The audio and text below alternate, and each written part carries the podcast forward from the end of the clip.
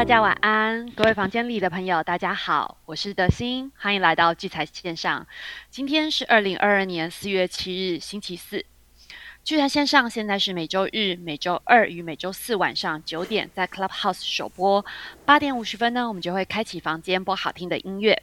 节目结束后呢，我们就会上传 Podcast 与聚财网的 YouTube 频道，也请大家将聚财网的 YouTube 频道订阅，并且开启小铃铛。现在 Clubhouse 呢有多了一个 Room Chat 功能啊，就是在画面左下角有一个聊天的符号哈。房间里的好朋友呢，如果有什么想要互动跟我们互动的，也都可以透过 Room Chat 的墙里面的聊天啊，或是在 Telegram 留言给我们。今天凌晨两点呢的 FOMC 会议纪要哈，德信帮大家整理的重点呢有几点如下哈。第一呢，就是本来大多数的 Fed 官员呢，其实都支持他们说到本来。大部分的费的官员都支持三月要升息两码，可是因为乌俄战争的因素，哈，最后只升息了一码。不过呢，他们在未来可能会一次或是多次一次升息两码。好，第二呢，就是他们每个每月哈最多会以减减少持有六百亿公债跟三百五十亿的 MBS，就是 Mortgage-backed Security 啊，抵押担保证券。简单来说啊，就是它每月最多的缩表规模就是合计是九百五十亿美元呢。那给大家参考一下啊，就是在二零一七到二零一九年间呢，最多的缩表规模也不过就是五百亿美元。所以如果照他们上面的规划的话，哈，九百五十亿美元几乎是五百亿的两倍啊。第三呢，就是在呃五月五号的 FOMC 通过缩表计划以后呢，他们将会立即执行。菲德呢，在一年内升息二点五 percent 哦，其实已经逐渐达成一个市场共识了。今年渴望哈成为自一九九四年升息循环以来第一次单一年度最大的一个升息幅度。就连一向被视为很鸽派的费德准副主席啊 l e b r e n a 都转为鹰派。他现在也强调说，压制通膨是非常重要的，而且暗示费德将会采取更为积极的方式来缩表。昨天呢，美国两年期的公债值利率啊一度突破二点五啊，目前的值利率有略微下跌，是来到了二点四六二，是跌幅是零点四四个百分点。那十年期的公债呢，值利率呢是来到了二点六三一，上涨了一点一五个百分点。目前的美元指数呢也来到了九十九点五六啊，大约是平盘附近。另外还有一个新闻呢，就是那个国际能源署 IEA 成员国同意释放了一点二亿桶的战备储油，那其中六千万桶的战备储油的，那已经计入就是美国之前宣布的一点八亿桶中啊，也就是说这一这一轮呢，就是包含美国加上呃国际能源署 IEA 的成员呢，总释出的战备储油已经达到了二点四亿桶。那这个消息一出呢，造成原油价格也是应声下跌。目前轻原油近月期货呢是来到了一桶九十七美元上下。接下来我们回到台湾市场啊，今天台股呢是下跌了三百四十三点八七点，跌幅呢是一点九六个 percent。收盘指数呢来到了一万七千一百七十八点六三点，成交量呢是六三千一百六十一亿。在各族群的占比中呢，第一名呢是电子类股的五十二点三六 percent。第二名是运输类股的十点四三 percent，第三名呢是金融保险类股的九点二二 percent。在三大法人的部分呢，今天只有投信是买超的，外资与自营商都是卖超。投信呢是买超了十八点九三亿，自营商呢是卖超了七十一点九六亿，外资是卖超了四十呃四百四十七点零九亿。在外资买卖超的排行榜呢？今天外资买超的前五名啊，第一名是中信金两万九千七百多张，第二名呢是星光金八千四百多张，第三名是兆丰金八千一百多张，第四名是利基电五千五百多张，第五名是张营的五千一百多张。在外资卖超的前五名呢，第一名是联电的五万零五百多张，第二名是群创的四万三千三百多张。第三名是台积电的两万六千多张，第四名是台气银的两万四千一百多张，第五名是国泰台湾五 G Plus 两万七百多张。在投信卖超的排行榜呢，今天投信买超的前五名啊，第一名是中信金的一万七千一百多张，第二名呢是台气银的八千七百多张，第三名是旺宏的三千七百多张，第四名是长荣行的两千七百多张，第五名是兆丰金的两千两百多张。在投信卖超的前五名呢，第一名是华邦电一万八千四百多张。第二名呢是联电的七千八百多张，第三名是元大台湾呃元大沪深三百正二三千六百张，第四名是全新的一千多张，第五名是元泰的八百多张。在自营商买卖超的排行榜，今天自营商买超的前五名呢，第一名呢是元大台湾五十反一四万九千三百多张。第二名呢是奇元大 S M P 原油反一三三万三千两百多张，第三名是中信的中国高股息四千九百多张，第四名是富邦的台湾加权反一四千八百多张，第五名是人保的三千三百多张。在自营商卖超的前五名呢，第一名呢是元大台元大高股息的四万三千七百多张，第二名是国泰台湾五 G Plus 三万六千三百多张。第三名是中信关键半导体三万四千四百多张，第四名是旗坚口 S M P 布兰特油正二一万七千四百多张，第五名是国泰永续高股息的一万七千四百多张。啊，接下来我们来关心一下今天犀利股神的比赛的状况哈。目前的前三名呢，第一名是天天机八点，它目前呢是持有了大鲁格还有绿电的多单。第二名是价差网，他目前我觉得他的账号名称怪怪的，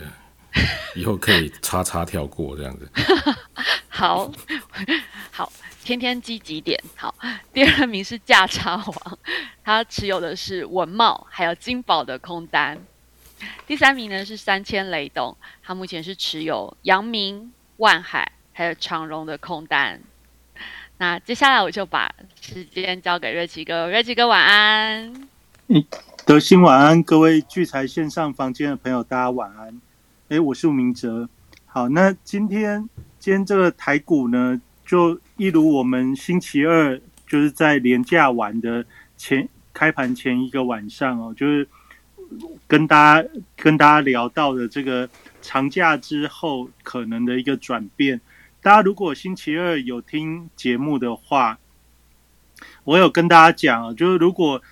星期三就是昨天一开盘的话，如果跌破星期上星期四月一号的这个低点，这样子大概就可以形成一个三日的高档转折。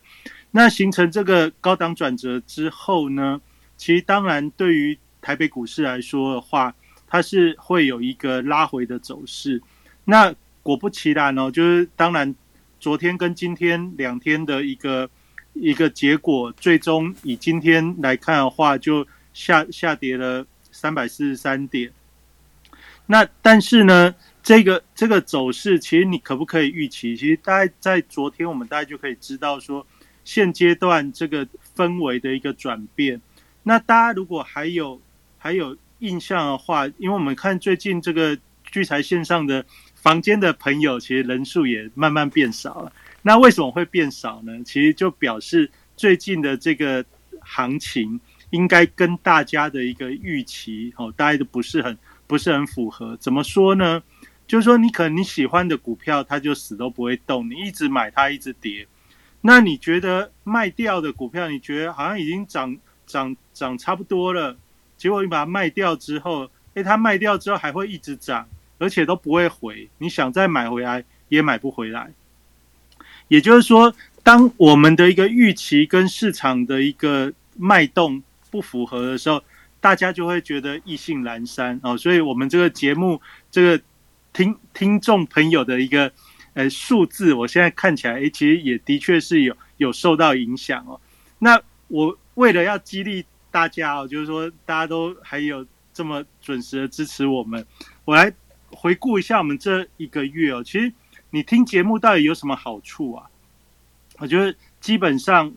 我们大概从从去年讲到现在，特别特别在这些重要的转折以及肋骨上的选择上面，我相信给大家的一个方向应该都没有差很多，甚至还算蛮精准的。比如说三月十三号星期天的晚上，哦，我跟大家讲，三月十五号这个长隆的法说会，其实大部分的一些讯息，大家法人都都猜差不多了。差不多的意思就是说，航运股哦，在三月十十五号以前，基本上航运股的这些热度或者是法人的一个布局，大概就差不多。到了三月十五号法说会完之后，哦，在在三月十五号前后，一共有阳明、长隆、万海的这些这些鼓励政策一公布完之后，你就发觉航运就慢慢不是盘面的主角了。哦，所以我在三月十三号就跟大家讲这个这个事情。你看，如果你在那个时候你知道航运的主航运已经不是盘面的主角的时候，你看从三月十五号以后到现在，你只要你只要闪避开航运的这些这些安排，基本上你待就就已经赢一半了。那当然，我也有跟大家讲，如果你看待的是这些呃。股息啊，股利啊，或者你仍然觉得他们的一个营运状态今年仍然看好，你在三月份以后你要保持的一个态度是一个比较中长期波段的一个角度去持有的话，而不是短线的进出。那当然，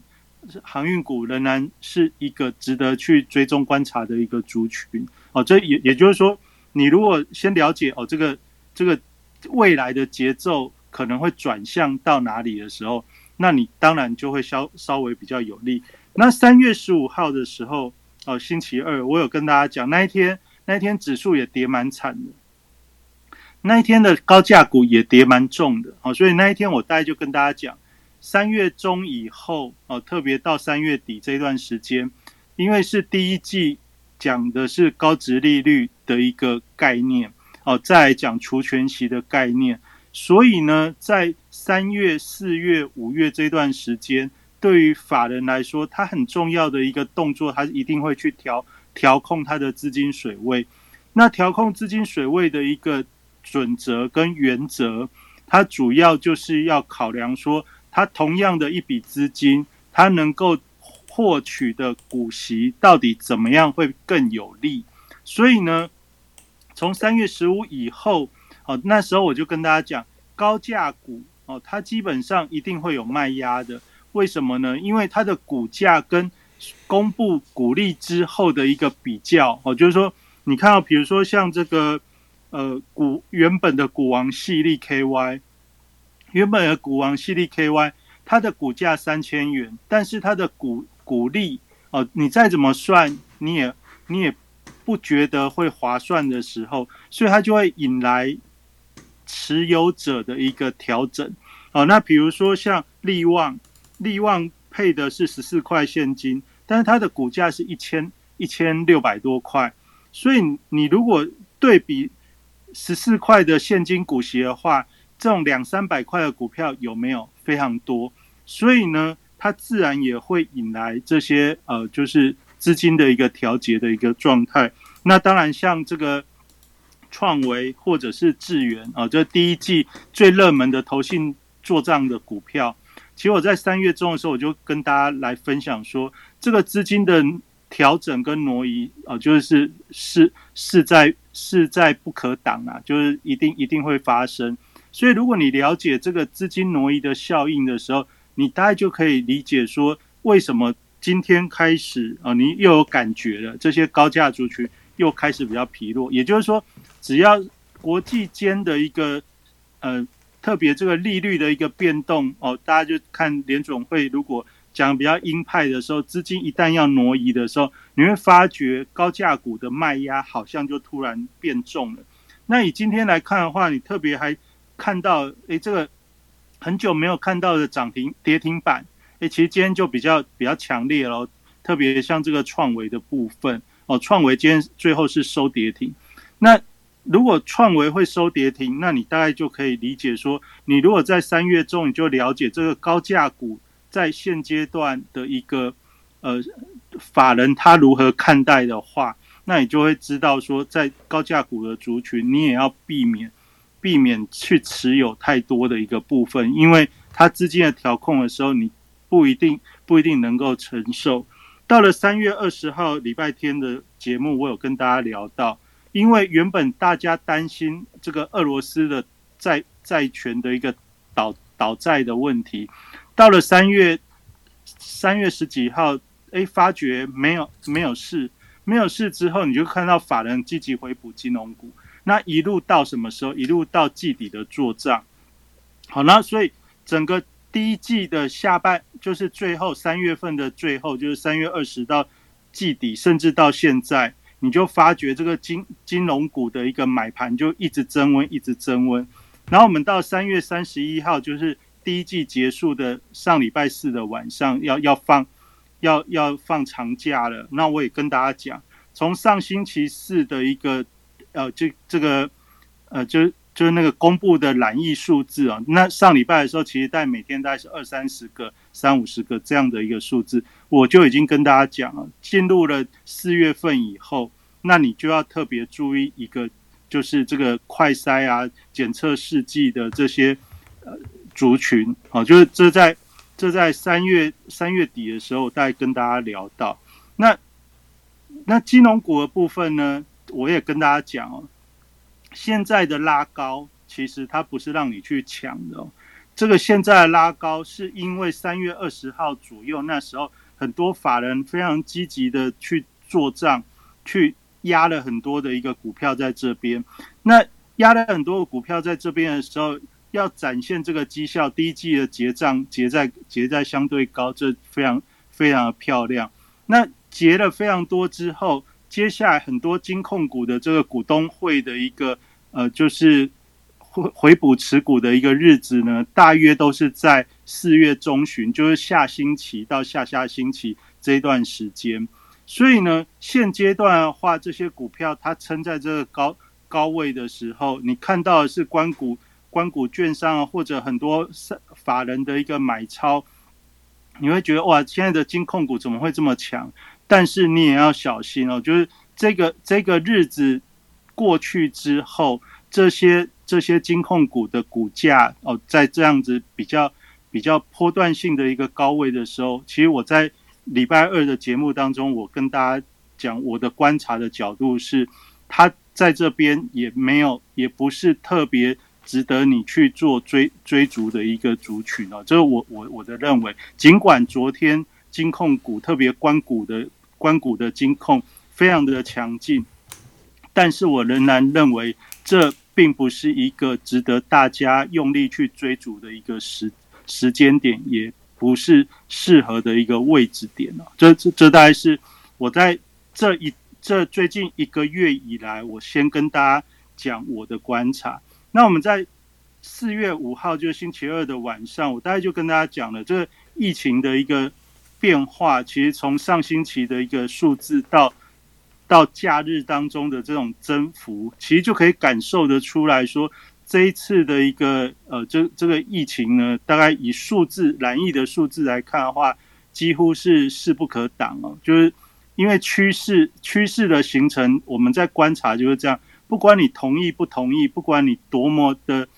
多么的认真在做在做防防护，但是它的数字就是不不理你的持续的在创高，这就是一个趋势成型的现象。那趋势成型的现象，所以我们从先前今天是两三百八三百八十二，昨天是两百八十两百八十左右，再往前要有有一天假日是一一百一百一百多，稍微少一点，但但是你可以就发觉到现在的一个数量级，其实就是一个稳定的一个成长的状态，这不就叫做价量齐扬嘛？哦，就是价涨量增的一个状态。那价涨量增的一个状态，这也是一个趋势成型的一个观察的要点。所以我在在最近，其实我觉得所有的类股里面，大概也只有一个非常明确的一个族群，它叫做就是生计里面的检测检测的一个族群，或者是你讲防疫概念股也可以。这大概就是我们在上星期四到这礼拜二之间的节目。跟大家聊到的一个方向。那也就是说，听听聚财线上对各位帮助大吗？我觉得还不错，就是至少至少在在事先，我大家都可以跟大家先讲，你接下来往哪个方向去关注，对你可能比较有帮助。好，那既然既然是这样，那我们再来看，今天既然已经跌下来，跌下来也也呼应了我在礼拜二跟大家提醒的，就是说如果跌破一万七千四的话，那基本上这是一个往下再去挑战挑战支撑的一个一个一个状态哦。那一万七千四这个位置重不重要？你如果今年以来你有关注我在聚财网上面写的文章的话，我曾经就加权指数的部分，我有画一个画一个大盘的一个分分水岭的图，我就叫做蓝，我用一个蓝色十字架去做一个区分。那蓝色十字架的那个水平线就是多空的分水岭，我大概画在一万七千四百点。那这个位置呢，其实我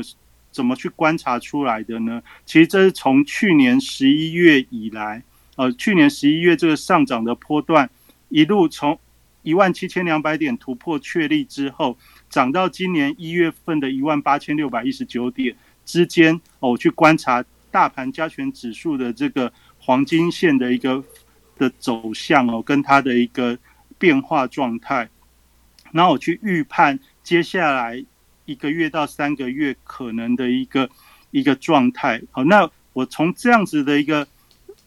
观察呢，然后我就去去发现说，其实以这个台北股市的一个状呃，就是走势来看的话，我觉得一万七千四百点这个位置。呃，特别是在先前，不管是国际间如何利空的频传，为什么下去都还能能够再上来？其实有一个有一个主要的因素是在于这个资金的一个一个呃，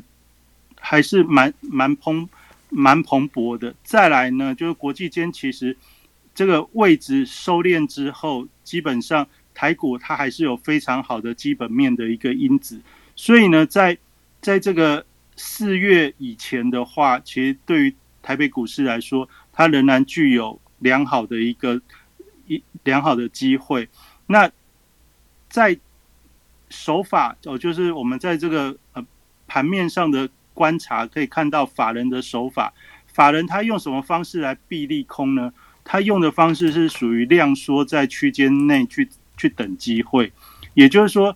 当国际股市不好的时候，他就量缩去防守；那当国际股市稍微好一点的时候，他就量增把它跳回去。你可以看到，我们这个过去三月份以来跌下去的时候，当有好消息的时候，那一天一定都大涨的去去跳跳跳回一万七千四这个位置啊。那这也显示出说，这些大户法人或者是对于盘势比较有有呃调控能力的的的那只手，它基本上它就是用这个这个位置在做在做一个安排。那今天跌下来之后，有什么值得注意的重点呢？第一个重点是今天下跌之后收盘收在一七一七八，那这个位置跌破一万七千两百点。再来呢，今天三大法人的买卖超就是。外资特别今天卖了四百四十七亿，这四百四十七亿呼应三月十七号的那个长红，三月十七号那个长红外资买超四百四十八亿，也就是说，也就是说从三月十七号到今天啊，其实你只有注意到外资只有在三月十七号大买，然后呢中间基本上是没有什么买卖超的。哦，那再来呢，今天是一个大卖。那同样是一个四百四十几亿的这种数字，也就是说，如果你把三月十七号到今天来看的话，上面又形成了一次的套牢，也就是说，这一波从三月十七号的一万七千两百点以上，然后到最高的高点大概一万七千八百点左右，然后今天又跌回来一万七千两百点。你就可以发觉这个一万七千五以上又形成了一次的套牢，那又形成一次套牢之后，你再看一下各个族群类股的时候，你就会发觉这个卖下来的力量在卖什么呢？你想要知道卖什么，这其实非常重要。所以，我们今天晚上既然既然这个呃法人今天特别外资大卖，所以我们一定要看一下在卖什么。所以你就可以从比如说我们看三组股市的这个热呃类股排行里面，那既然是外资大卖，那我们当然要去看一下大户在卖什么。所以大户在卖什么，你就要点这个。你可以从三组股市的类股排行里面去点这个。呃，大户卖超的板块在热门排行里面会有一个大户卖超的板块。大户卖超的板块里面，你去点成交，成交那两个字，你点下去之后，它会按照股价从高的往低的去排。那这时候你就会看到一个一个排列，就是今天的大户卖超最高价卖比较多，就是台积电，再是智源，再是创维，再是什么？长隆、阳明、万海，再是红海，再是联电，啊，再是华通，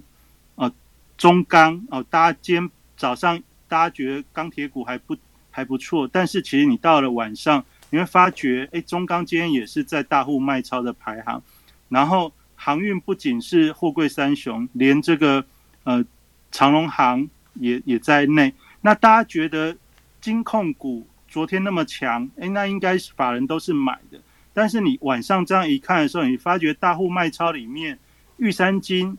和库金、第一金、元大金都在大户卖超的板块里面。那这样显示什么？这不就是我刚才跟大家讲的，金控股来到这边这个位置的时候，因为很多的一些股票，它在下礼拜到下下礼拜，就是十。十几号到二十几号这一段时间都是一个持股回补的日子，那这个日子通常也会是股价的一个分水岭。那现在是一波攻上来之后，让大家非常的兴奋。那非常兴奋的时候，你可能就也许就很期待说，是不是再把它买买上买回去买回来？啊，买回来之后好参加除权息哦，因为毕竟今天呃今今年的这个。这今年的鼓励政策其实是相较于以往来说都是有所有所进步，这是很多呃长期存股的投资人来说一个心心理上的一个比较比较强大的一个想法。那我们今天从这个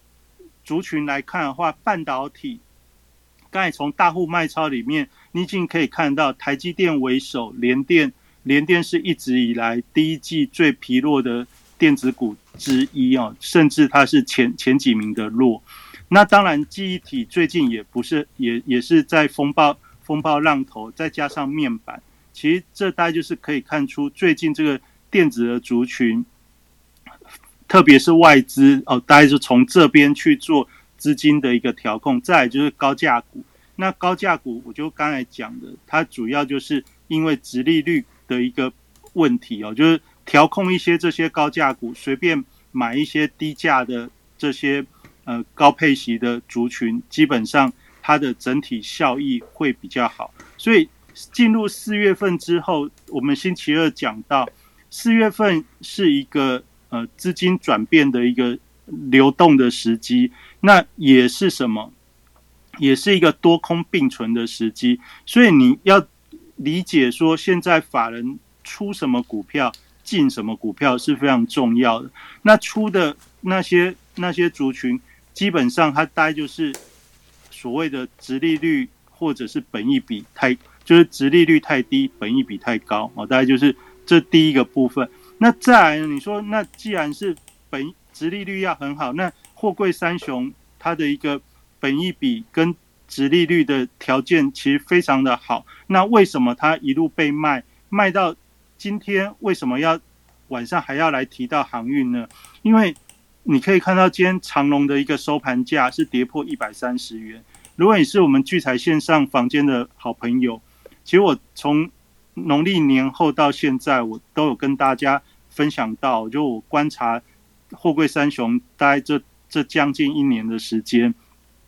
特别到今年的这个位置哦，就长隆来说的话，一百三十元是一个。哦，就是巨金大户的一个分水岭。那今天跌到一百三十以下的话，它不是高值利率的代表，那为什么为什么它反而股价是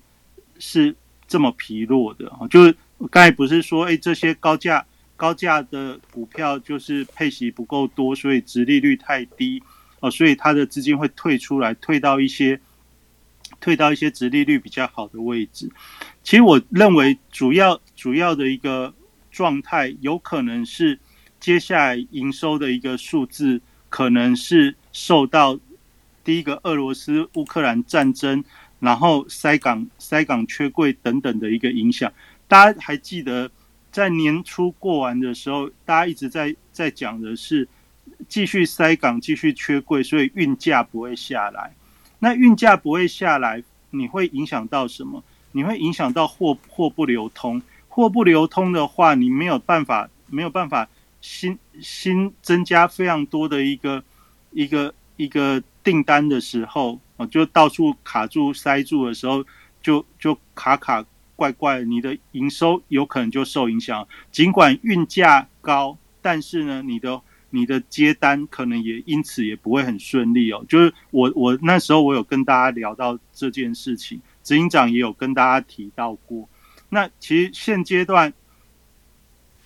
以现在来看，这个货柜三雄或者是航空股的话，航空股大家原本寄望的是这个解封的一个状态。那航空航空双雄现在就算是今天跌，但是它整体来说，它的股价位置都仍然是相对强劲。也就是说，航空的影响原本影响很大的时候，慢慢随着载货的这个。载货的一个形式产生获利，所以也让很多投资法人觉得说，哎，就算边境没有大幅的解封啊，就是什么以前载客的这些观光旅游的商商机暂时暂时不见，似乎也不影响，甚至航空公司反而还因此获利。但是到了今到了最近的话，大概有两个，就是刚才讲的，除了这个在载货不流通之外，再就是这个呃，中上海的一个呃分区的管理啊，就封城了。这其实也影响到很多的这个这个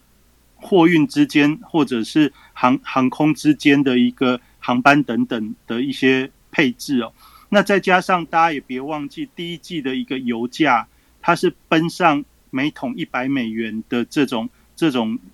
非常高的高价，这些。这些成本其实在在会反映到航运航运的一个运营的成本上，所以呢，当当在前面一两个月的时候，仍然在反映的是去年整个业绩大成长的一个余温，但是到了现在，呃，为什么股价开始比较疲弱？大概就是这样的因素，法人现在也开始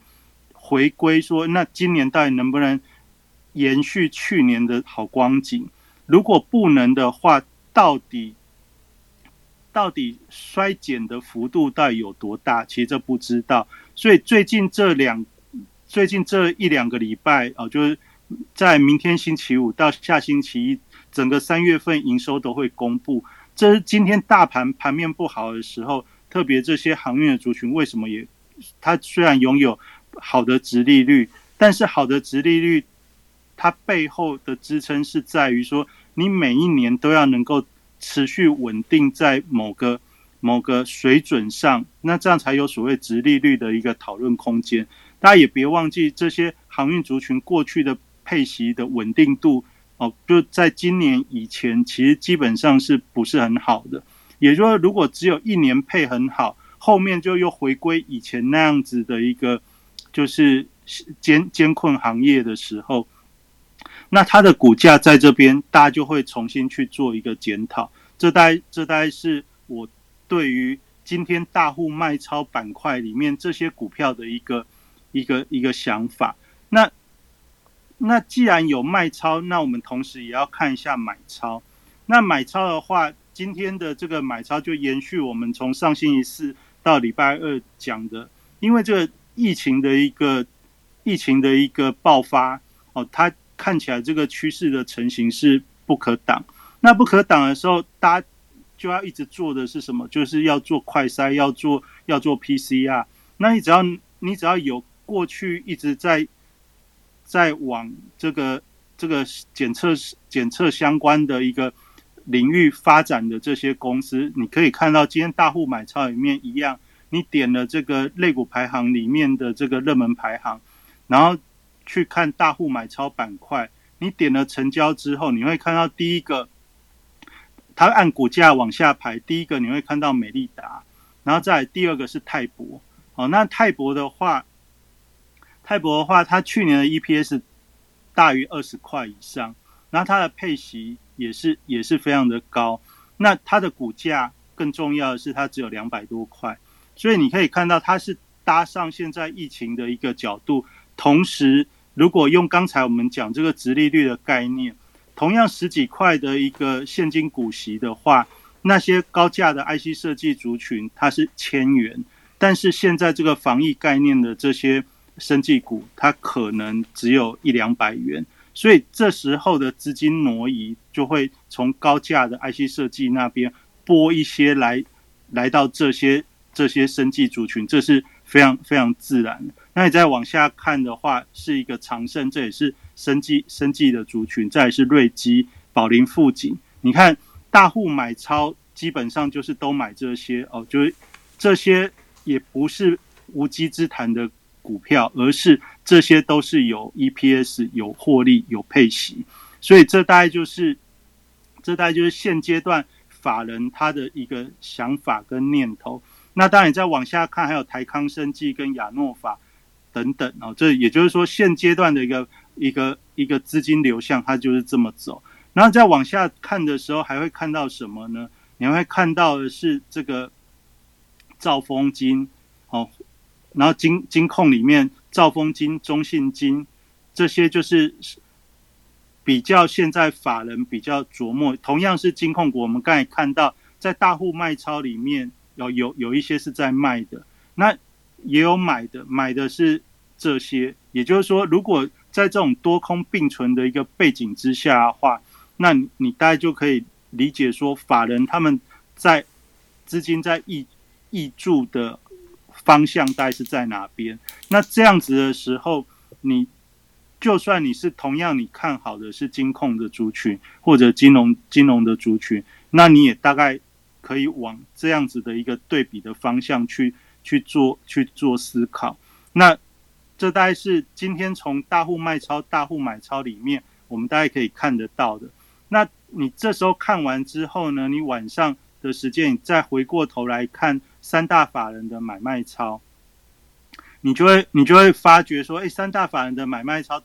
里排行里面，你在这样子去对应的时候，你就会知道说，哦，像这在上市的卖超里面，哦，我们就可以看到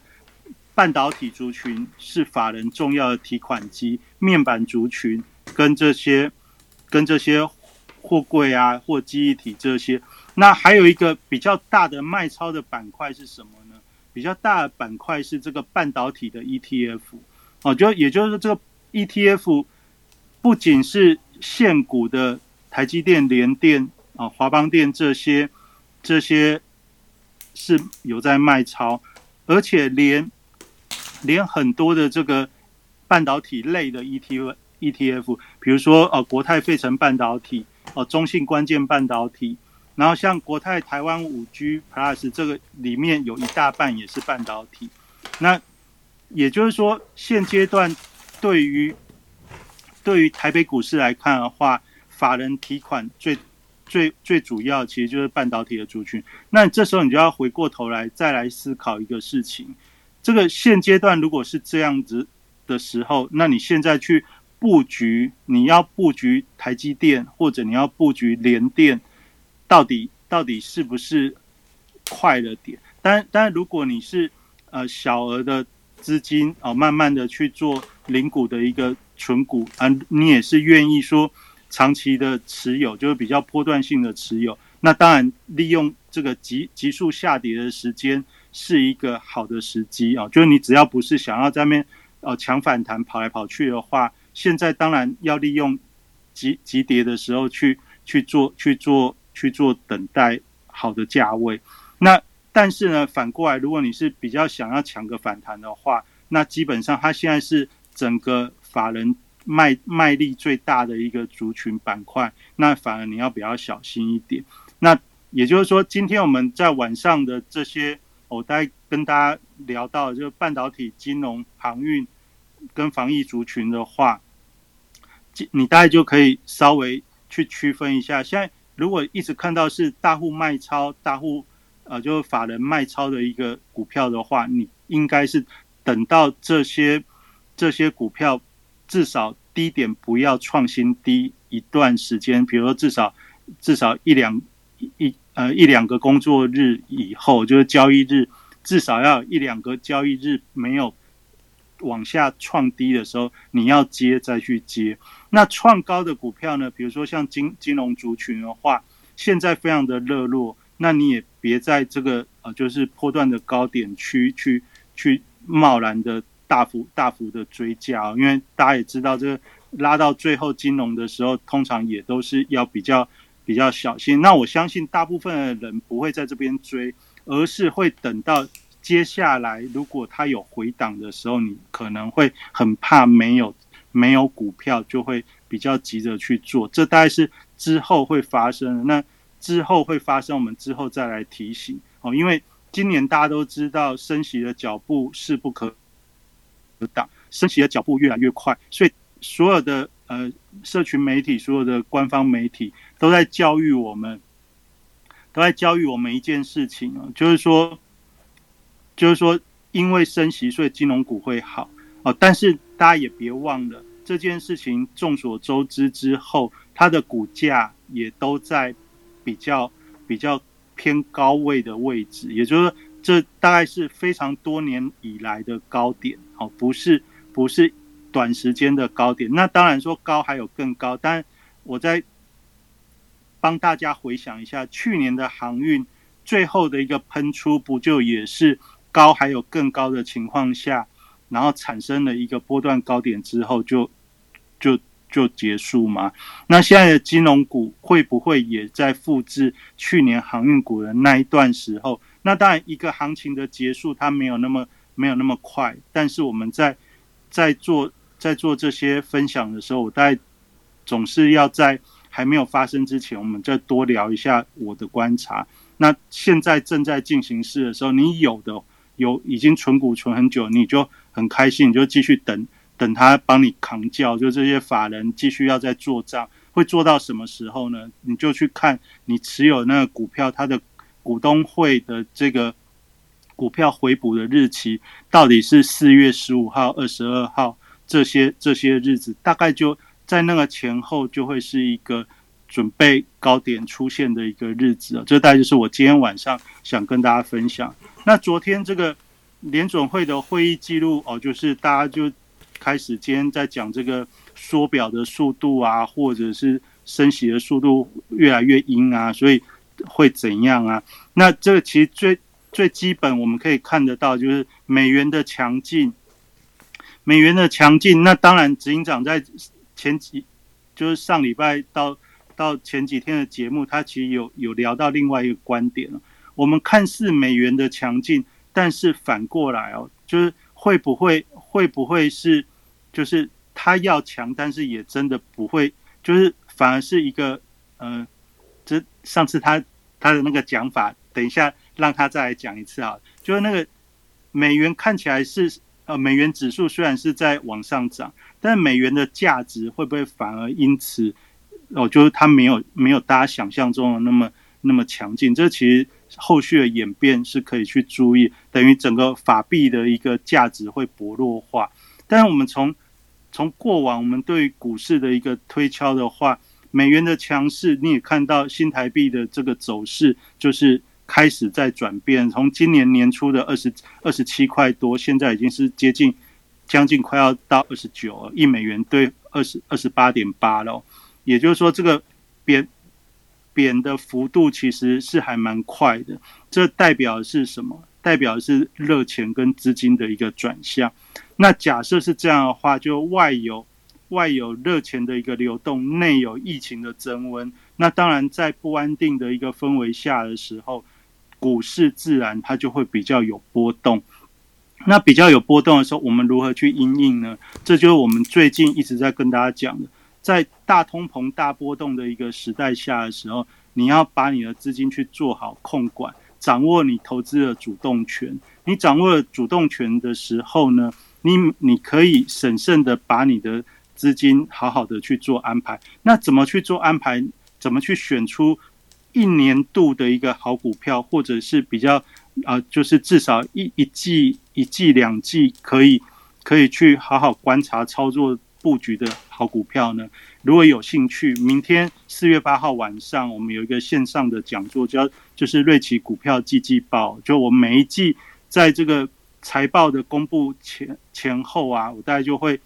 带着大家来看一下，说从已经发生的事情，我们如何去推敲后续的一个演变。好，就像我刚才跟大家在节目中讲的，我们很多事情投资的安排，你一定是要先先有一个假想的剧本。那这假想的剧本怎么怎么观察出来？然后你要在一步一步的过程中去。去确认你的观察是是符合的，那其实这个这是需要练习，也需要有有一些有一些例子的一个体验啊。就是所以，如果大家也有兴趣帮帮你自己去找到属于你自己的波段好股票的话，也欢迎大家可以上聚财网，然后看一下这个讲座的相关讯息。那我们明天哎，就是在这个大盘回档的时候，你如果在这个多空并存的时间点，也想要帮自己去做好卡位的准备的时候，那其实还蛮蛮欢迎大家明天一起一起来参与。好，那我今天的分享先讲到这边，然后把时间交给操盘维哥。感谢感谢瑞奇哥，感谢瑞奇哥。好，大家好，我是这个聚财网的这个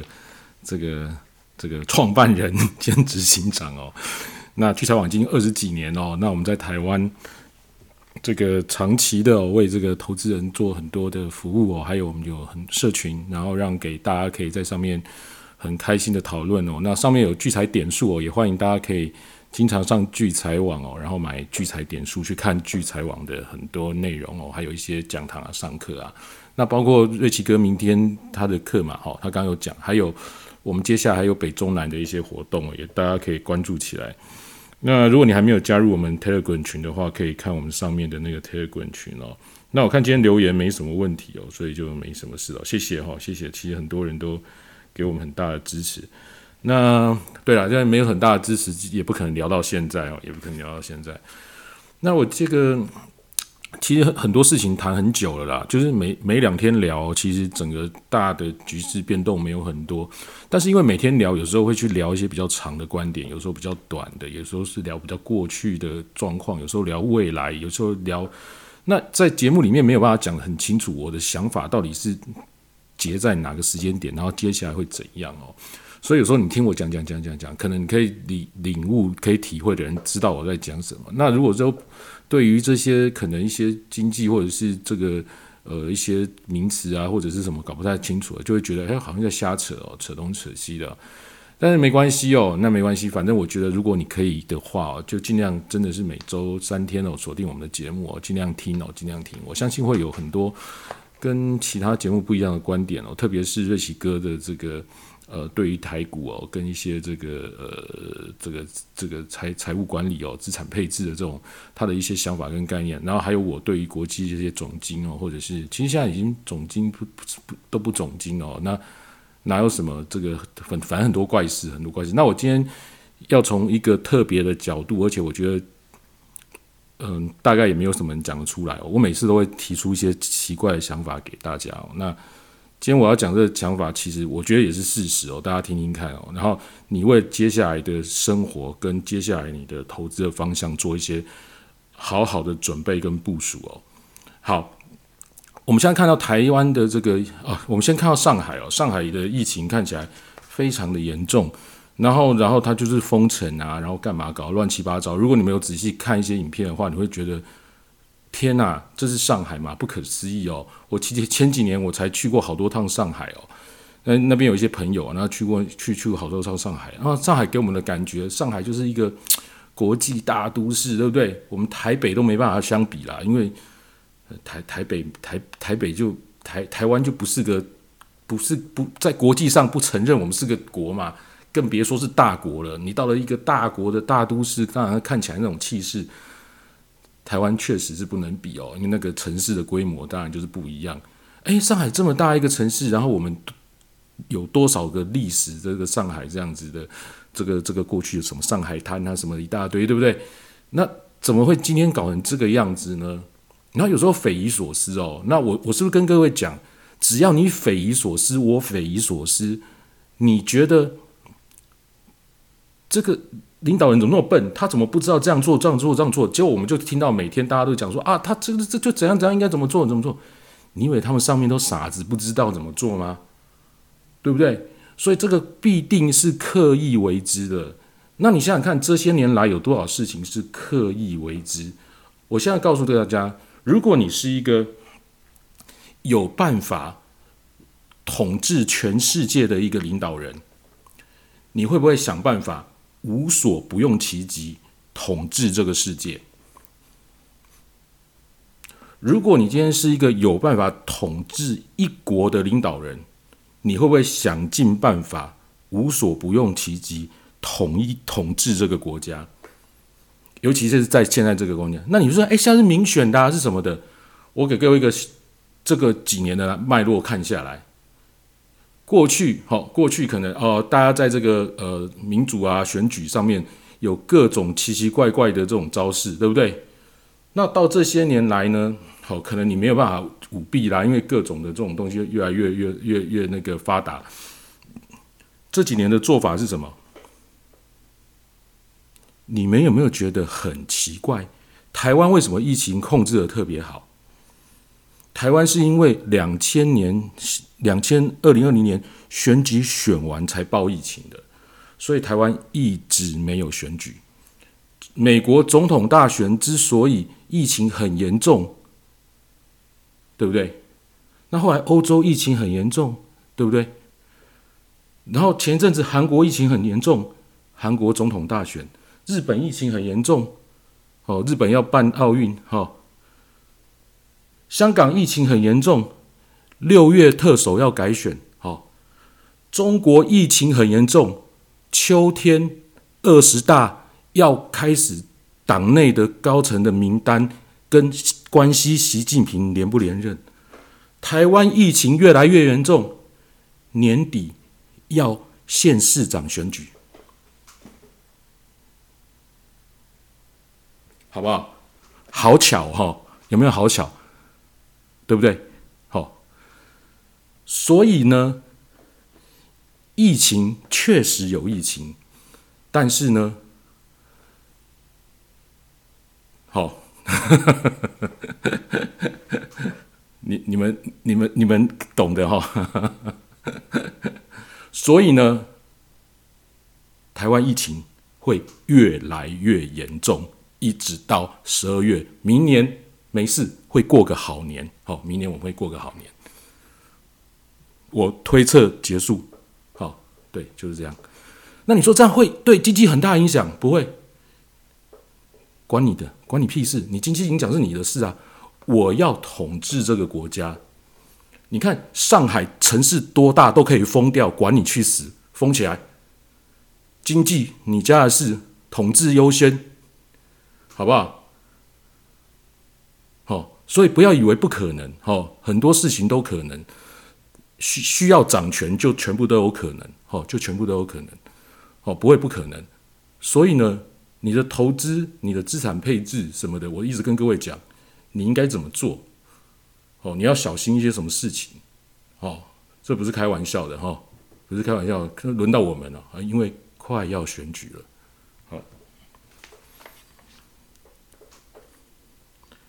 好不好？那所以我们也看到外资在出逃啊。好，那外资在出逃，其实有很多这个原因，我们在讲的。好，那有的人不选择疫情，有的人就选择对外发动战争。好，那一样一样是为了统治的权利嘛。好，那所以搞疫情的跟搞发动战争的，有有比较，有谁比较高尚吗？哦，其实没有啊对不对？都是对人民的迫害哦。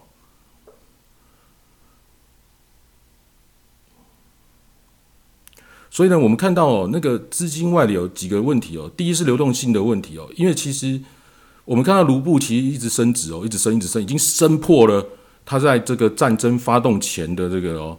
那所以我们上次有提到硬通货其实是什么？如果是你啦你想想看，上海的现在这些人被封起来的那些那那些平民百姓，他是有不也不要讲了，你看俄罗斯的那些有钱人。直接把你财产封掉，哦，还有现在很多人就直接财产封掉，或者是你在上海，你有钱，你被封起来的，有钱是你在有钱呐，出不去，没地方花，有钱有屁用，所以什么才有用？民生必需品才有用啊，对不对？你要活下去才有希望啊，所以俄罗斯是在告诉大家，天然气、原油。小粮食，哦，这些这些必须的这个生生活必须所需的这些原物料，它才是硬通货，而不是美元哦，而不是美元。那所以我们现在看卢布一路升啊，卢布在一路升的时候，已经没有新闻在报了。哦，那他现在绑黄金哦，我上次都有讲嘛，你如果没听到，你去前前几次的节目去听一听。好所以你应该把自己的资产去做怎样的去做一些配置，然后呢，尽可能的哦，随时有需要的时候可以生活。你说，哎，我就我就跟各位讲嘛，钱你离着越近越好，好，然后用一些小钱去做一些跟这些物料绑紧一点的投资，好，然后呢，呃，股票股票是因为。其实有一些股票真的就很好，我们看这些过去嘛。可是因为接下来我们台湾，我刚刚讲的问题跟跟那个升息哦，因为我们现在看到就是美元它的怎么讲物物物价通膨，通膨其实就是法币的弱势嘛，其实就是法币，因为法币就乐色嘛，各国政府都乱印哦，美国就是靠它这样用用印，可是它现在紧张了，它为什么会升息的很快，喊得很凶？哦。像俄罗斯的动作，他也会变得比较紧张哦。他希望赶快升息啊，让让美元不会贬贬值。好，美元的贬值是所谓就是通货膨胀哦，通货膨胀，而不是对其他法币的贬值哦，因为其他法币一样烂嘛，哈，其他法币一样烂。好，那我上次没有提到那个比特币，是因为说比特币哦，那对，这这这就是在我再讲一个大大的大的观点，就是说。为什么今年是大波动年？我之前都跟各位讲过，大波动就是割韭菜用啊。因为你要大波动来来回回，来来回回的时候，大波动来来回回的时候，谁会赢钱？钱多的会赢钱啊。主事者、领导的政府、世界统治者、深层政府都可能，反正就是最最大的才会赢钱啊。你越小的，就是被吃走嘛。你说怎么可能？当然呢，你去赌场赌钱。你会赢赢赌场吗？不会，可是你几率其实差不多啊。你为什么会输？你钱没他多，你就是来来回回，你就是输嘛，对不对？所以只要波动越大的时候呢，就是割韭菜。哦，所以现在就是割韭菜，就是统治者要割全部全世界的这些百百姓的韭菜。只要你不够大，即便你是寡头，一样通通把你没收。哦，啊，你你是一般平民百姓，一样，我想办法在金融市场割你啊，对不对？那虚拟币是什么？虚拟币的硬通货，我就讲比特币。我上次没讲到，比特币是虚拟币里面的硬通货，其他都是垃圾啊！哦，其他都是垃圾。你不要想说，哦，我那个那个数位美元，哦，我是盯美元的，哦，什么什么什么 USDT，什么什么 SDT 什么的一大堆，哦，USD 什么东东一大堆，哦，那盯美元，所以哦，那很有价值。诶，它后面是有储备这么多美元吗？所以真正能够。硬通货其实是比特币而已啊，哦，所以虚拟币里面是比特币。那比特币这些虚拟币在干嘛？一样是想办法割你韭菜用的啊。这些数位货币一样是想办法割，把你的资产割掉啊，割你韭菜用的，对不对？有钱的人在赚钱啊，真正幕后的这些常进人，这些全世界的这种霸主，他们在在收割收割大家的钱。所以你要把你的资产保护好，好，你要把你的资产保护好，你的资产保护好就是怎样，不要让自己风险铺路过大，不要被铺铺路过大。但是不是不要借钱这一点，其实我觉得是有点模糊，因为我们现在知道法币就是不断的在贬值嘛，所以你去借钱，然后借来的东西成本其实是比较便宜，然后你如果有办法去投资的获利比较好，其实也不是很不好而已。所以我是说，保护资产，并不是说你不要去去做一些做一些这个呃。去借贷一些便宜的资金去做一些有效的投资哦，这个也不见得是不好的哦，因为等于是你的负债一直在贬哦，只要你有办法赚的更多，那当然是很好。可是你现在要看清楚，说未来的趋势很有可能就是我讲的，为什么现在两手一摊就让它开始这样传？是不是就是我刚说的？哦，那你看这个各国的脉络就是这样子过来，所以非常可能就是这样哦。那大家自己去想哦，我没有办法讲很明哦，因为我什么都没说哦，你们自己想的哦，好不好？我今天跟大家聊到这边，现在几点了？十点零二分，好不好？我要看盘下单。感谢大家今天收听聚财线上，我们每周日二四晚上八点五十分开启房间嘛，九点准时跟大家聊哦。那请大家务必准时收听，如果你没听到的话，你可以听 Podcast 或聚财网的 YouTube 重播哈。那我看一下有没有问题哈。我们绝对会自己联想，对哦，都是你们想的，都不是我讲的哈。我来看 Telegram 群有没有问题哈。啊，也没有哈，好，太好了，那我们节目就到这边哦。我们今天是礼拜四嘛，我们下次星期天晚上九点见，好，感谢大家，follow 一下台上讲者哦，谢谢，好，晚安，拜拜。